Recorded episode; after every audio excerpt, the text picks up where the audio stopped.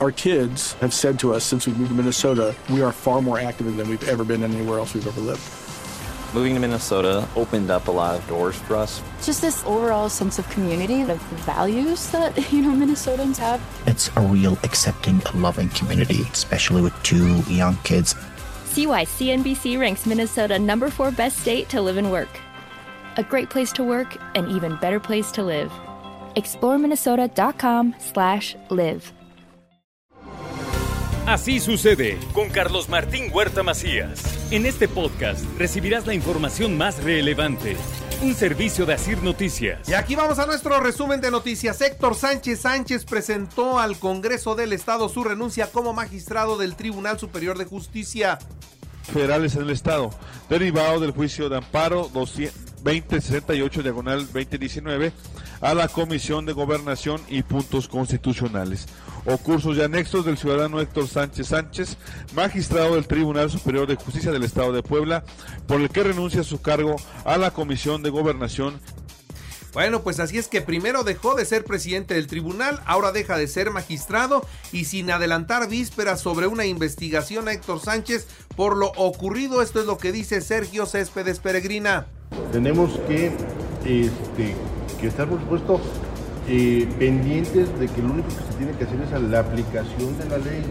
¿sí? Quien infrinja la ley tendrá que, se tendrá que aplicar. Y quien no, bueno, pues podrá estar muy tranquilo. Entonces, esperemos a que las autoridades competentes sean las que puedan en su momento poder expresar si hay o no hay irregularidades. Inicia operativo metropolitano de seguridad para el buen fin. Del 17 al 21 de noviembre en la ciudad de Puebla, juntas auxiliares, todo está siendo vigilado anunciar este operativo del Buen Fin 2022.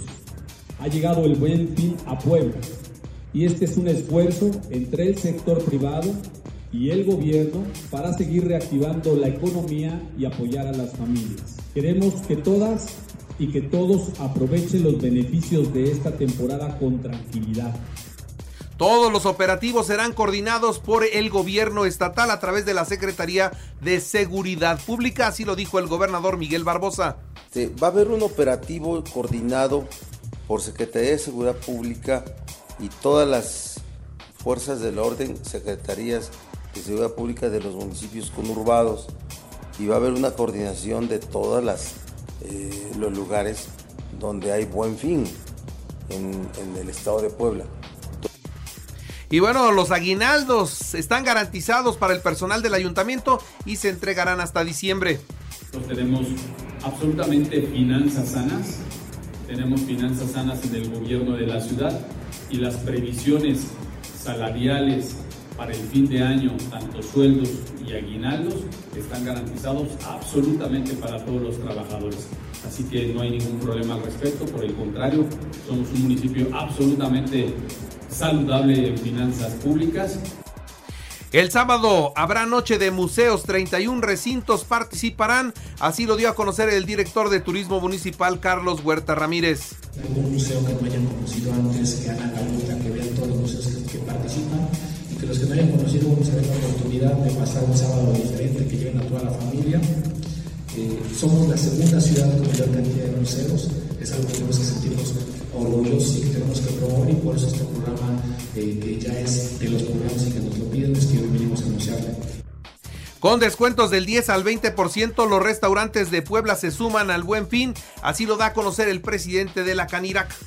Pero sí, nos vamos a sumar y vamos a salir como cada año a apoyar también a la economía y que la gente si quiere salir a un buen restaurante o a cualquier tipo de restaurante pueda salir y sepa que tiene alguna promoción y puede gastar al menos un poquito menos. Muchos están metiendo paquetes, ¿sí? de todo incluido, algunos, eh, algunos ya metieron, por lo que vi, eh, algún tema de incluir el postre. En Huejotzingo realizarán el Festival Gastronómico Navideño 2022, integrado por las ferias del Tejocote, Maíz y Sidra. La rectora de la Benemérita Universidad Autónoma de Puebla, la doctora Lilia Cedillo, entrega el premio Ceneval al desempeño de excelencia a 70 egresados de la máxima casa de estudios.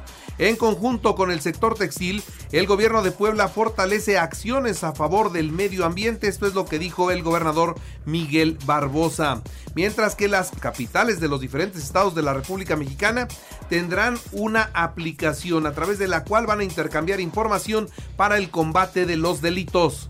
De, esta, de una aplicación que generó el, el, el gobierno del municipal de Querétaro y a través de esa aplicación los, diferentes municipios de ciudades capitales nos vamos sumando para poder hacer el intercambio de información, sobre todo en el tema de extorsión.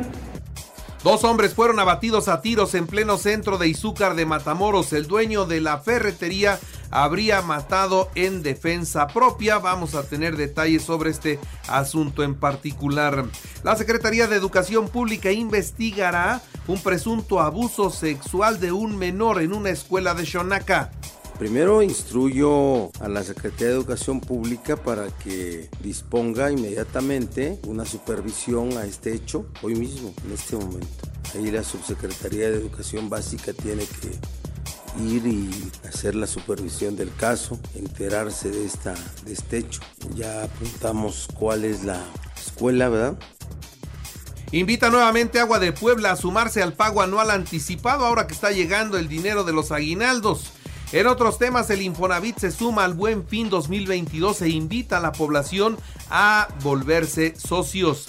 El proceso de renovación en el Consejo Coordinador Empresarial de Puebla ha transitado con transparencia, afirma Ignacio Alarcón Rodríguez Pacheco. Está caminando el proceso y el martes es el buen el día de la elección que ya el día martes tenemos asamblea donde ya se va a votar por el nuevo, por el futuro presidente del CC, presidente o presidenta. Y bueno, yo creo que estamos muy contentos, ha sido un proceso muy transparente, siempre dándole la, entrada a todos los que quisieran participar. Hay cuatro eh, apuntados en la, en la lista y bueno, ya el martes sabremos quién es el ganador o la ganadora. Oiga. La inversión hospitalaria es permanente en el 2023. Iniciará la construcción de dos nuevos hospitales infantiles. De esto habló el gobernador Barbosa. A ver, mira, la inversión en hospitales es permanente. Es permanente. Nosotros estamos, parece que ya debe estar hasta concluido y todo el tiempo estamos haciendo remodelaciones a los hospitales integrales y ahora estamos construyendo los dos hospitales para niños en el, en el, Hospital del Niño Poblano.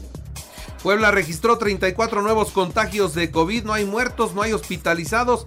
Esto lo dice el secretario de Salud, el doctor José Antonio Martínez García. En tema COVID, 34 casos nuevos en comparación al día de ayer.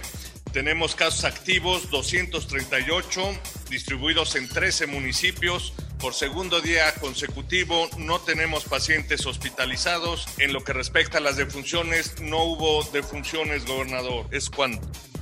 Se desplomó un helicóptero de la Secretaría de Seguridad Pública de Aguascalientes. Esto fue en la ciudad de Jesús María. En conferencia de prensa se confirmó el deceso del secretario de Seguridad Pública, Porfirio Javier Sánchez. Y bueno, los artilleros Juan Humberto Rincón Martínez y Alejandro Serafín Guerrero, el piloto Olegario Andrade Zamorano y el capitán Víctor Manuel Valdés fueron las personas que lamentablemente perdieron. Un accidente es la principal hipótesis de acuerdo a lo que dio a conocer la gobernadora de esa entidad, Teresa Jiménez, y lamentó por supuesto la muerte de los cinco hombres que con entrega y profesionalismo se dedicaron a la seguridad pública de esa entidad. Porfirio Sánchez Mendoza, por cierto, el secretario de Seguridad muerto en este accidente, fue parte de la, de la Procuraduría General de la República y de la Policía Federal y por cierto también enfrentó acusaciones de tortura. Se dice que fue un hombre muy cercano a Genaro García Luna, fue detenido por la Fiscalía General de la República en febrero del 2022 al ser acusado de tortura, abuso de autoridad, falsedad en declaración judiciales y en informes dados a una autoridad, pero ya había salido y estaba al frente de esta de esta responsabilidad. El presidente de México envió sus condolencias a las familias de los cinco muertos. El presidente ya pidió el voto para Morena. Hay que seguir con la transformación, dijo. Así que vamos con él o la candidata a la presidencia de México, así como por los diputados y senadores para que el Ejecutivo pueda gobernar con libertad. Reaparece la mujer que insultó al presidente en la marcha por la defensa del INE y ofreció disculpas, pero solamente a los tabasqueños. Lo que dijo del presidente lo sostiene. Acusa a la oposición un albazo en la reforma electoral. Los diputados de oposición acusan a Morena de violentar el proceso que habían acordado las diferentes bancadas y es que ya Ignacio Mier Velasco le puso incluso fecha al día de la presentación de la reforma de la reforma electoral y el día de la votación ya está marcado en el calendario de la Cámara. El Senado ha sufrido 300 mil intentos de hackeo, esto es lo que dice el señor Ricardo Monreal.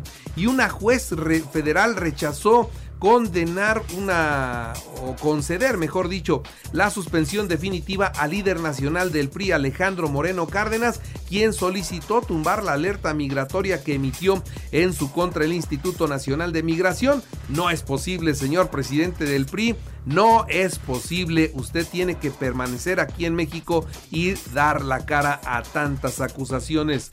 Los maestros ya podrán reprobar a los alumnos a partir del segundo bimestre, esto es lo que dice la Secretaría de Educación Pública. Y también decirle a todos ustedes que ofrece la Secretaría o le ofrecen a la Secretaría de la Defensa Nacional granadas antimotines por 354 millones de pesos. Serían 2.8 millones de proyectiles son empresas nacionales y extranjeras las que están ofreciendo todo esto. Y los mexicanos exitosos en Qatar, déjeme destacar el caso de uno de ellos. Daniel Rodríguez es un mexicano que diseñó el metro de Doha un diseñador industrial mexicano con éxito en esa parte del mundo. En los deportes, el mexicano Carlos Sansores se colgó la medalla de oro en la categoría de 87 kilogramos en el Campeonato Mundial de Taekwondo en Guadalajara. En el fútbol, la selección mexicana ya llegó a Doha y, bueno, pues se prepara para su debut el próximo martes ante Polonia. Argentina sufrió dos bajas por lesión. Nico González y Joaquín Correa. Ángel Correa y Tiago Almada serán los sustitutos. El domingo comienza la fiesta del fútbol. Qatar recibe a Ecuador en punto de las 10 de la mañana. Es la inauguración. España 3-1 a, a, Jordania. Portugal 4-0 a Nigeria. Canadá 2-1 a Japón. China 2-0 a Suiza. Son los últimos partidos de preparación. En el americano, los Titanes de Tennessee 27-17 a los empacadores de Green Bay en el arranque de la semana 11 de la NFL. Y Checo Pérez listo para lograr el segundo lugar del campeonato de pilotos en la carrera que se correrá el próximo domingo a las 7 de la mañana en Abu Dhabi.